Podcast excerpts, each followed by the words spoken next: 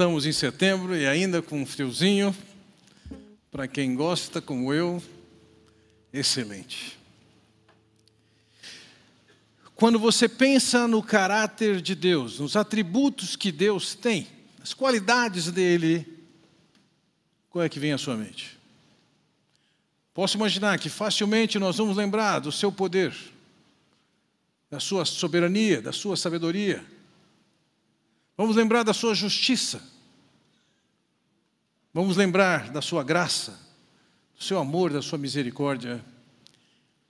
Mas dificilmente nós consideramos um atributo de Deus que é a alegria. É fácil pensar em um Deus que se ira contra o pecado e que há de julgar, como um Deus sisudo que não, se, não desfruta de alegria. Mas eu gostaria de ler algumas passagens com os irmãos agora e nessas passagens constatar que a alegria faz parte do caráter de Deus. Em 1 Crônicas, nós lemos: o esplendor e a majestade estão diante dele, força e alegria na sua habitação. Lugar da presença de Deus tem a tônica da alegria. Ou Sofonias diz: O Senhor, o seu Deus, está em seu meio, poderoso para salvar, ele se regozijará em você com seu amor renovará, ele se regozijará em você com brados de alegria. Quando eu ouço essa expressão, brados de alegria, eu estou vendo Deus rindo. Jeremias diz: Terei alegria em fazer-lhes o bem e os plantarei firmemente nessa terra. Veja, é característica de Deus, além de fazer o bem, ele tem alegria nisso. Ou o profeta Isaías que vai dizer: Assim como um jovem se casa com sua noiva, os seus filhos se casarão com você. Assim como o noivo se regozija por sua noiva, assim o seu Deus se regozija por você. Ou em Isaías 65, que ele diz: por Jerusalém me regozijarei e em meu povo terei prazer. Nunca mais se ouvirão nem a voz de pranto e choro e tristeza. Há uma declaração de Deus que vai fazer parte dele: alegria, sem choro, sem pranto. A própria lei dizia então o Senhor, o seu Deus, abençoará o que as suas mãos fizeram, os filhos do seu ventre, a cria dos seus animais e as colheitas da sua terra. O Senhor se alegrará novamente em vocês e os tornará prósperos, como se alegrou em seus antepassados. Deus é justo? Sim, ele se ira, sim, ele é soberano, sim, ele é todo-poderoso, sim, ele é eterno mas Ele é um Deus que traz a marca da alegria. E essa alegria que é inerente a Ele é uma alegria que Ele quer ver compartilhada pelos seus. O plano de Deus não é nos mergulhar na tristeza, mas é tratar conosco de modo que nós desfrutemos da alegria. Em Apocalipse nós lemos: ele enxugará dos seus olhos toda lágrima. Não haverá mais morte, nem tristeza, nem choro, nem dor, pois a, a antiga ordem já passou. Nós ainda estamos nessa antiga ordem. Ainda tem o que ele diz aqui: tristeza, choro, dor, morte. Mas ele diz: isso vai passar. O Senhor Jesus, em Mateus 25, diz: O Senhor respondeu muito bem, servo bom e fiel. Você foi fiel no pouco, eu porei sobre o muito. Venha, participe da alegria do seu Senhor. Há uma promessa de que nós vamos participar da alegria nesse contexto, aqueles que se caracterizaram por fidelidade. E por fim, no livro de Judas, versículo 24 diz: Aquele que é poderoso para impedi-los de cair e para apresentá-los diante de Sua glória, sem mácula e com grande alegria. dentro do plano de Deus, além de ele expressar o que é inerente a si mesmo, a alegria, ele quer compartilhar isso conosco. Na passagem que nós vamos estudar hoje, nós vamos contemplar exatamente essa temática, a alegria. Interessante porque o Senhor Jesus é conhecido como um homem de dores e que sabe o que é padecer. Além da rejeição pela qual passou, além da, da, da perseguição, da traição, da crucificação, nós vemos o Senhor se alegrando Houve situações em que de fato ele chorou, ele chorou sobre Jerusalém. Ele chorou pela morte de Lázaro. Mas a sua alegria não dependia dessas coisas. As circunstâncias podiam lhe ser desfavoráveis em uma série de condições, como nos são desfavoráveis também hoje. Nós vivemos num mundo, numa era que tristeza, dor, morte, sofrimento fazem parte. Mas nessa ocasião, veja, olhando para o versículo 17, diz o seguinte: os 72 voltaram alegres e disseram: Senhor, até os demônios se submetem a nós em teu nome. Vamos lembrar o que estava acontecendo. Anteriormente, Jesus havia enviado os apóstolos Agora ele nomeia 70 pessoas, são missionários, mais exatamente 72. E eles vão para uma viagem missionária, o Senhor os comissionou para tal. E quando eles estão retornando, a tônica deles é a alegria. Eles estão felizes com o resultado da viagem que eles participaram. Eles tinham suas dores? Tinha. O Senhor tinha suas dores? Tinha mas eles estão voltando alegres. Vejam, em meio a tantos aspectos do caráter de Deus, a alegria se destaca por sua leveza e beleza.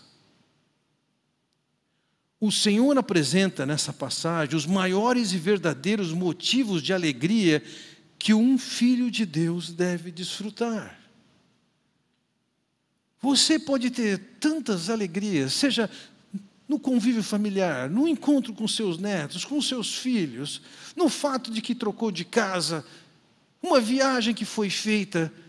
Essas coisas nos trazem alegrias, mas entenda, dentro da perspectiva de Deus, existem motivos maiores pelos quais nós devemos ter alegria. Então eu quero apresentar para vocês hoje três motivos de alegria que saltam dessa narrativa, desse texto que nós vamos pegar nessa noite. O primeiro motivo de alegria é a proteção contra o reino de Satanás. Veja, versículo 17, de novo. Os 72 voltaram alegres e disseram: Senhor, até os demônios se submetem a nós em teu nome. O que, que estava acontecendo aqui? Eles haviam feito essa viagem e eles estavam provando de uma autoridade especial que o Senhor Jesus estava dando a eles. Na verdade, era uma autoridade compartilhada. O poder que eles viram acontecer, aconteceu por causa do nome de Jesus. Não é que eles em si mesmos tinham poder e autoridade. Mas quando eles estavam fazendo uso do nome de Jesus, havia manifestação do poder, da autoridade. O que estava acontecendo? Por causa dessa autoridade que o Senhor compartilhara com eles, os demônios estão obedecendo a eles.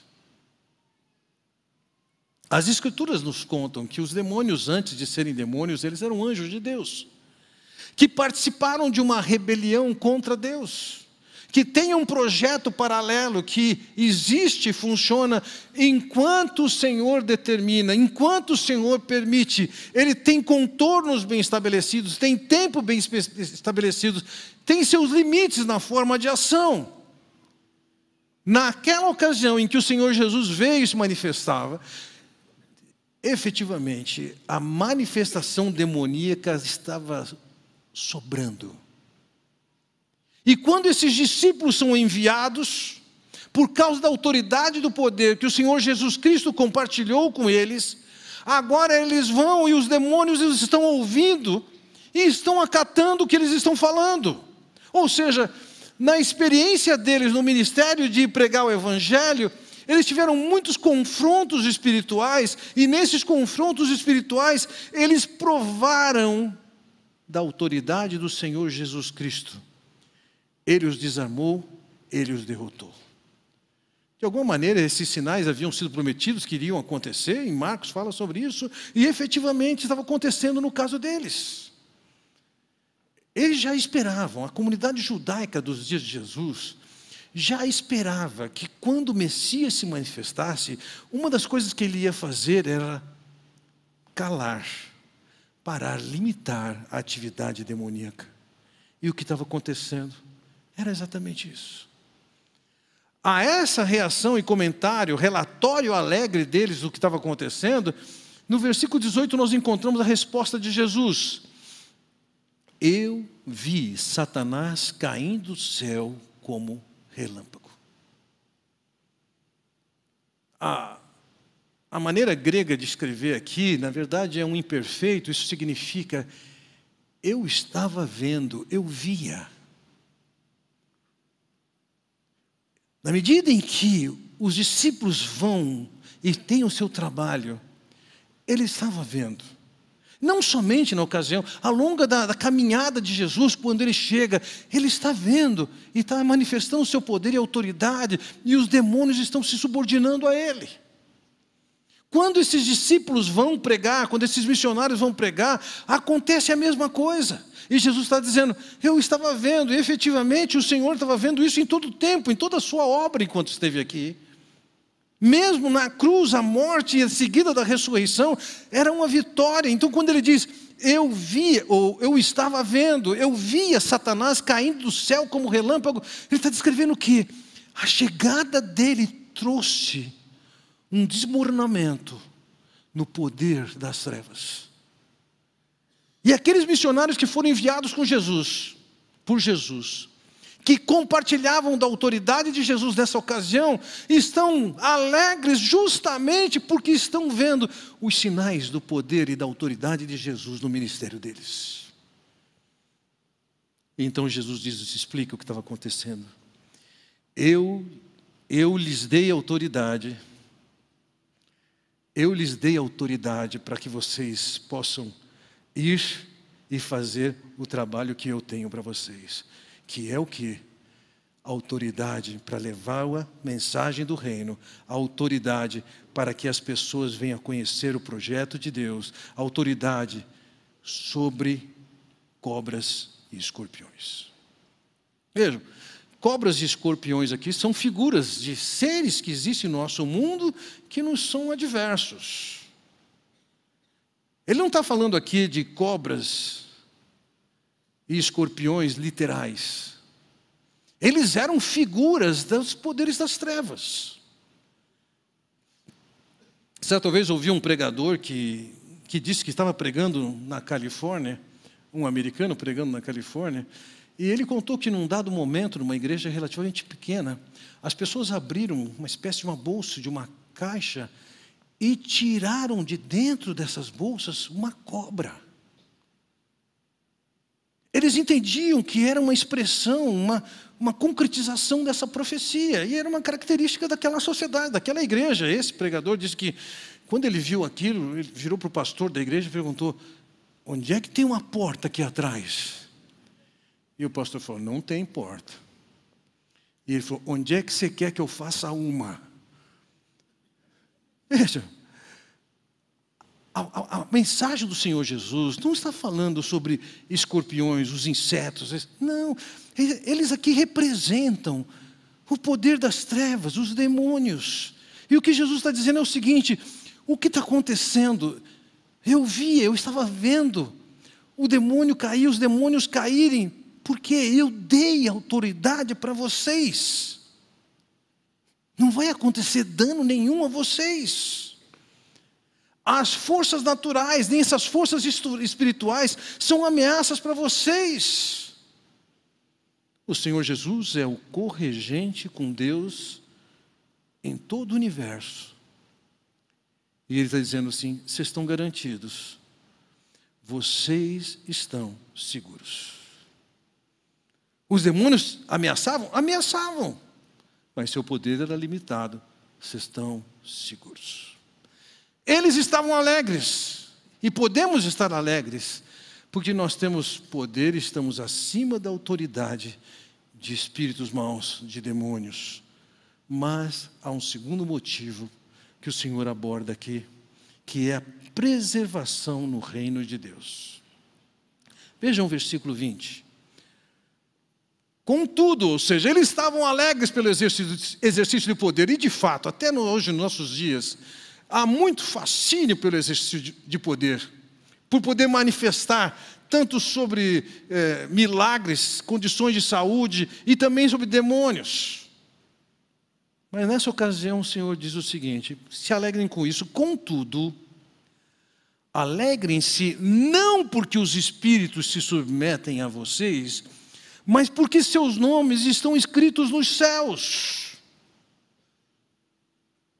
Vocês estão focados no fato de que, por causa do meu nome, vocês têm autoridade sobre demônios. Escutem, deixe isso um pouco de lado. Vocês têm um motivo maior para se alegrar. Seus nomes estão escritos nos céus, seus nomes estão arrolados nos céus, seus nomes foram publicados nos céus. O que, que ele está dizendo é: vocês não são desconhecidos nos céus. Deus sabe da existência de vocês. Não se impressione que vocês têm poder sobre o demônio. Se impressione que você não é um desconhecido. Lembro de ler uma história de um homem que perdeu seus pais com seis anos e foi adotado por uma mulher que o criou. Ele se tornou um pregador. Em certa ocasião, ele foi informado que a sua mãe ela estava à morte e ele foi visitá-la. E ao visitá-la, ela disse o seguinte: Eu estou com medo de morrer. E ele contou o seguinte: Eu me lembro quando eu fui enviado para a cidade de trem para encontrar uma espécie de mãe que eu iria ter.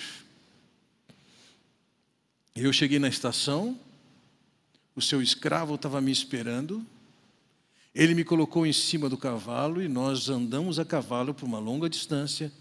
Já estava escurecendo e eu perguntei para ele: falta muito?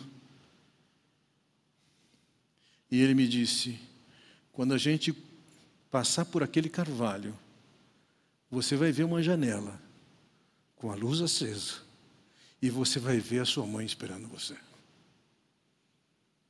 E quando chegou no alto da montanha, ele viu, viu, a, viu a casa, viu a luz acesa. Quando eles chegaram na frente da casa, ele contando que ela veio ao lado do cavalo, o pegou no colo, o tirou do cavalo. E ele compartilhou Naquela ocasião, eu estava com meus medos do que ia acontecer na minha vida.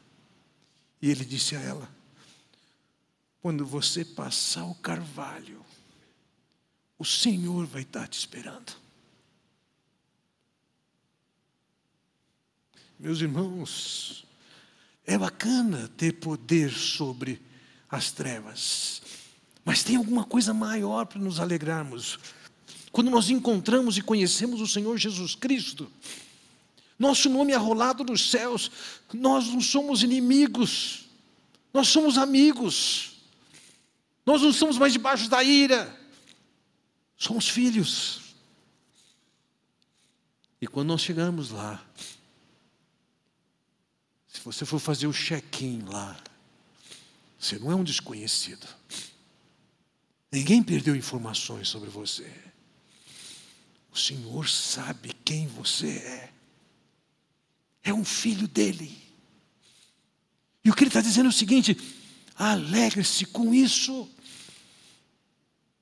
Exercício de poder agora sobre demônios, isso é secundário. Alegre-se com isso. E o, o texto reage, continua. Naquela hora, Jesus, exultando no Espírito Santo, disse: Eu te louvo, Pai, Senhor do céu e da terra, porque escondeste essas coisas dos sábios e cultos e as revelastes aos pequeninos. Sim, Pai, pois assim foi do teu agrado.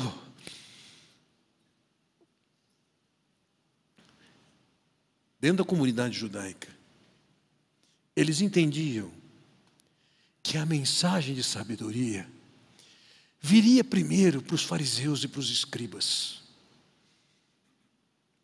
E o que Jesus está fazendo é o seguinte: ao lembrar aqueles discípulos que o nome dele está rolado nos céus, que eles fazem parte da comunidade de Deus, ele tão alegre que ele está, ele reverte a sua alegria em forma de louvor, e ele louva a Deus dizendo que eu te dou graças. Não foi para aqueles em que essa sociedade espera que viriam ser aquelas pessoas que teriam a revelação de Deus. Não, não é a elite religiosa, não é a elite intelectual, não eram os ricos. Quem eram? Revelastes aos pequeninos. o próprio Senhor Jesus Cristo, com a ideia da nossa salvação, ele exulta e ele alegra-se e louva a Deus por conta da provisão de Deus para que aquelas pessoas tivessem seu nome escrito, arrolado nos céus. Isso não é pouca coisa. Quem somos nós? Quem somos nós no meio desse universo criado por Deus, com tantas forças e poderes, com tanta sabedoria envolvido, o que que nós somos? O profeta Isaías, ele compara as nações com uma gota que cai de um balde. O que que é uma gota que cai de um balde? E você, um fragmento de uma de uma gota ele está dizendo: vem, você é meu filho, seu nome está aqui. Eu conheço você. Eu sei quem é você. E Jesus, ao lembrar, ao considerar isso, ao ensinar isso, ele se alegra com isso, com a salvação de Deus que foi compartilhada. E ele transforma aquela alegria em louvor a Deus.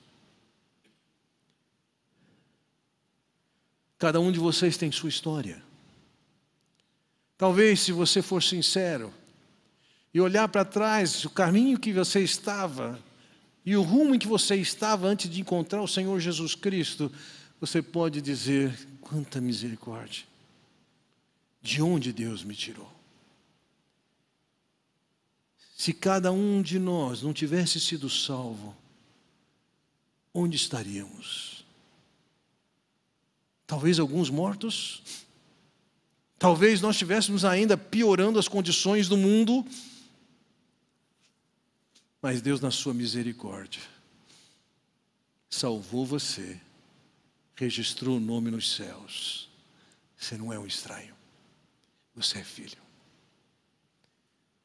Podem se alegrar com o exercício de poder e de autoridade sobre as trevas. Mas escutem, tem coisa muito maior do que isso seus nomes estão arrolados nos céus. Mas há um terceiro motivo aqui que o Senhor apresenta pelo qual eles deveriam efetivamente louvar a Deus, se alegrar. É o privilégio da revelação do plano de Deus. Veja, versículo 22. Todas as coisas me foram entregues por meu Pai. Ninguém sabe quem é o filho a não ser o Pai. E ninguém sabe quem é o Pai a não ser o Filho. E aqueles a quem o Filho o quiser revelar. O conhecimento que o Filho tem do Pai, que o Pai tem do Filho, não tem paralelos. A questão é o que, que nós vamos saber, que informação está disponível para nós acerca de Deus e acerca de seu Filho Jesus. Nessa passagem, o que ele diz é: o conhecimento que Jesus tem de Deus e o conhecimento que Deus tem de Jesus é exclusivo, é deles. Ninguém conhece o Pai como o Filho conhece, e vice-versa. Entretanto, aqui diz que o filho, aqueles a quem o filho quiser, ele revela. A ele foi conferido a autoridade, um poder de definir a revelação acerca de Jesus e acerca do Pai. Esse conhecimento não é um conhecimento que é captado por todos. As Escrituras, ao descreverem quem nós somos, como nós estamos, nos descrevem que nós somos mortos espiritualmente. Nos escrevem que nós somos cegos espiritualmente. Nos escreve que nós não procuramos a Deus e nada disso. E para que alguma coisa aconteça com um morto, com um cego, ou com alguém que não busca, é necessário que Deus faça alguma coisa. E o Senhor Jesus apresenta que Ele revela o Pai a quem Ele quiser. É Ele quem tem a prerrogativa da revelação do que é a vontade do Pai. É Ele quem tem a prerrogativa da revelação de quem é Deus. A mensagem do Evangelho, anunciada ao longo das Escrituras, da história das Escrituras antes do Senhor Jesus Cristo, é uma mensagem que foi entendida a partir de uma decisão soberana de Deus de revelar isso ao homem. O pai entregou ao filho a responsabilidade, o privilégio de levar a mensagem reveladora acerca do pai. O pai delegou ao filho a responsabilidade de anunciar essa mensagem para que as pessoas pudessem entendê-la e se apropriarem dela. Foi o Senhor quem fez. Era plano dele, e assim ele o fez. Então, meus irmãos, nós encontramos aqui o Senhor Jesus Cristo revelando essa mensagem a nós.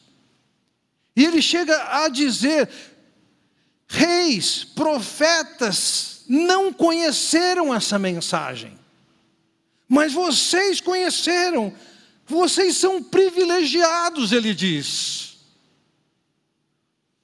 Vejam, não há dúvida quando lemos o Antigo Testamento que, efetivamente, algumas pessoas conheceram algumas coisas acerca da vida de Jesus. Por exemplo, Abraão, o de Abraão é dito que ele viu o dia de Jesus e se alegrou.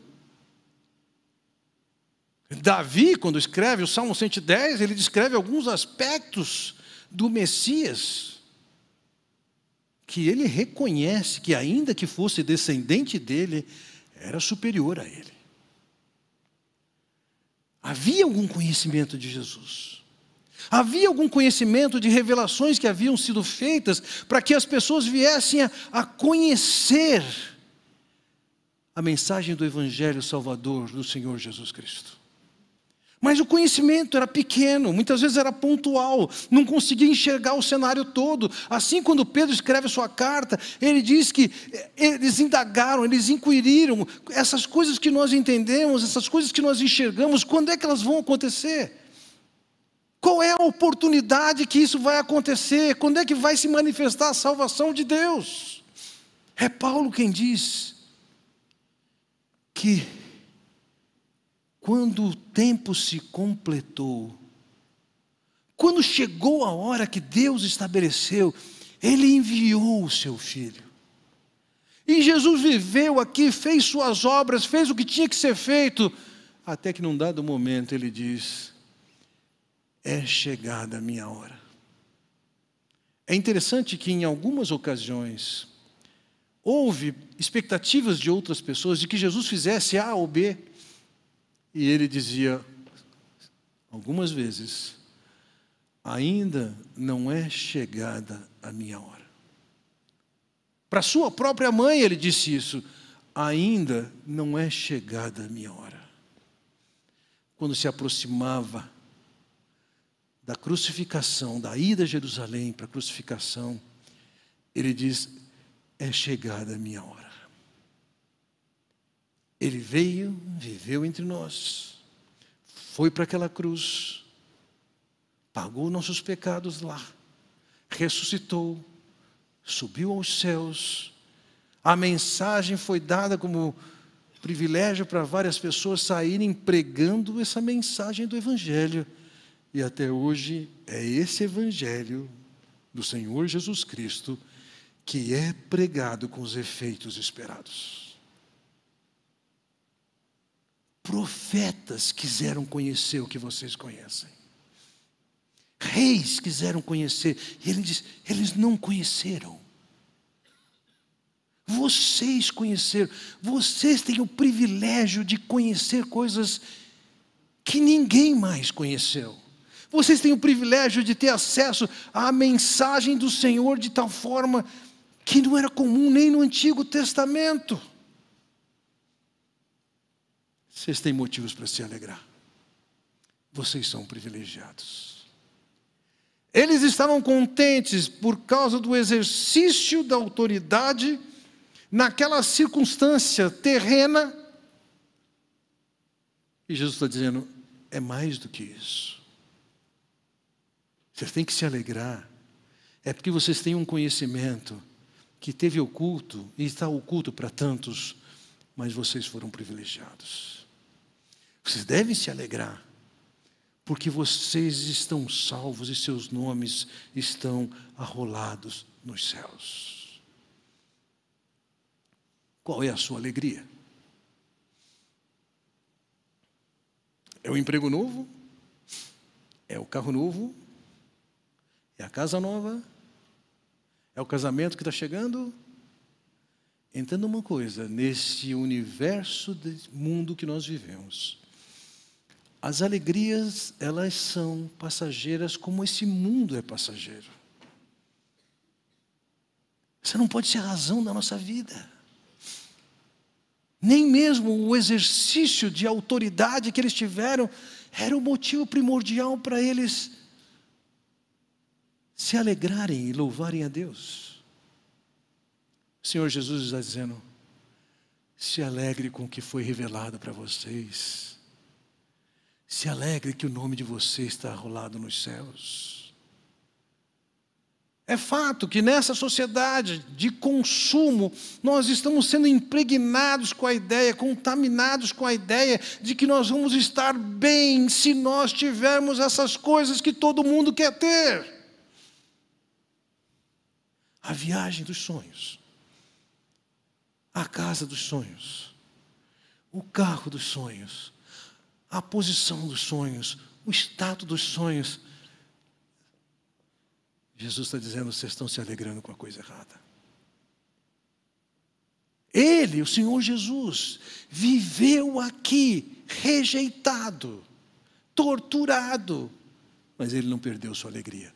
Momentos de tristeza, sim. Lá estava ele no Getsemane, sofrendo, chorando, mas a alegria da sua alma pelas certezas que ele tinha de Deus não eram abaladas. Como é que estamos nisso? Qual é a sua alegria?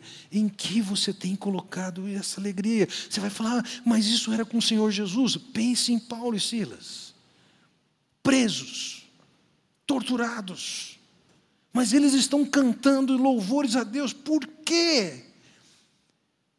Porque, como o Senhor Jesus, a alegria deles não estava relacionada com as circunstâncias dessa vida passageira.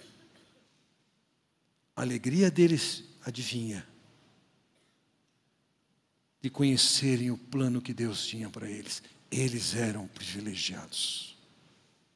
Eles haviam sido salvos ainda que viessem a morrer, eles estavam garantidos. Ainda que cobras, lagartos, escorpiões, o que fosse, seres espirituais pudessem perturbá-los, eles sabiam que eles estavam seguros.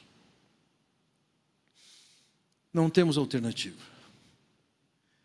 Passando por essa vida, nós teremos nossos dissabores, nós teremos nossas dores, nós teremos nossas lágrimas, nós teremos nossas tristezas.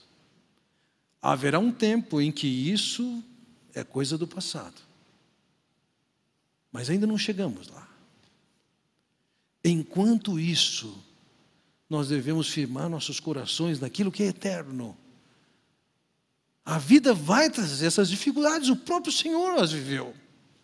É Ele quem diz para nós: basta cada dia o seu próprio mal. Ele não falou que nós não vamos passar por esses males. Ele só está dizendo o seguinte: se concentre na dose do dia. Não fique ansioso com o amanhã, o que vai acontecer. Se concentre no hoje.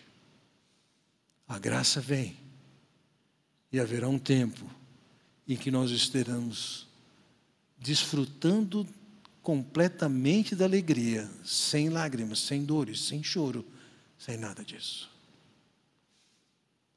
Alegria para nós é alegria para nós hoje. Nos alegrarmos independentemente das circunstâncias em que estamos. Alegria prometida para nós pela eternidade. E ela é proporcional à fidelidade que nós temos com o nosso Deus. Meus irmãos, alegrem-se. O nosso Deus é um Deus de alegria e que compartilha, estende a nós a oportunidade de participarmos da sua alegria. Deus os abençoe. Vamos orar. Pai Celestial, quero te agradecer pela oportunidade que temos de olhar na tua palavra perceber, entender essa característica de alegria que faz parte do teu caráter, faz parte da tua experiência, faz parte do plano que o Senhor tem para nós. Lidar conosco, administrando bondade sobre nós, sabendo que o Senhor o faz com prazer, com alegria, contente por poder fazê-lo. Ó oh, Pai bondoso, filtra no nosso coração as motivações, as condições que nós acabamos impondo como se elas fossem necessárias para estarmos bem. Leva-nos a conhecer mais de Ti, do Teu plano, do Senhor Jesus e da vida que podemos levar agora. Alegres e te louvando por tudo que o Senhor tem nos concedido. Eu oro em nome de Jesus. Amém.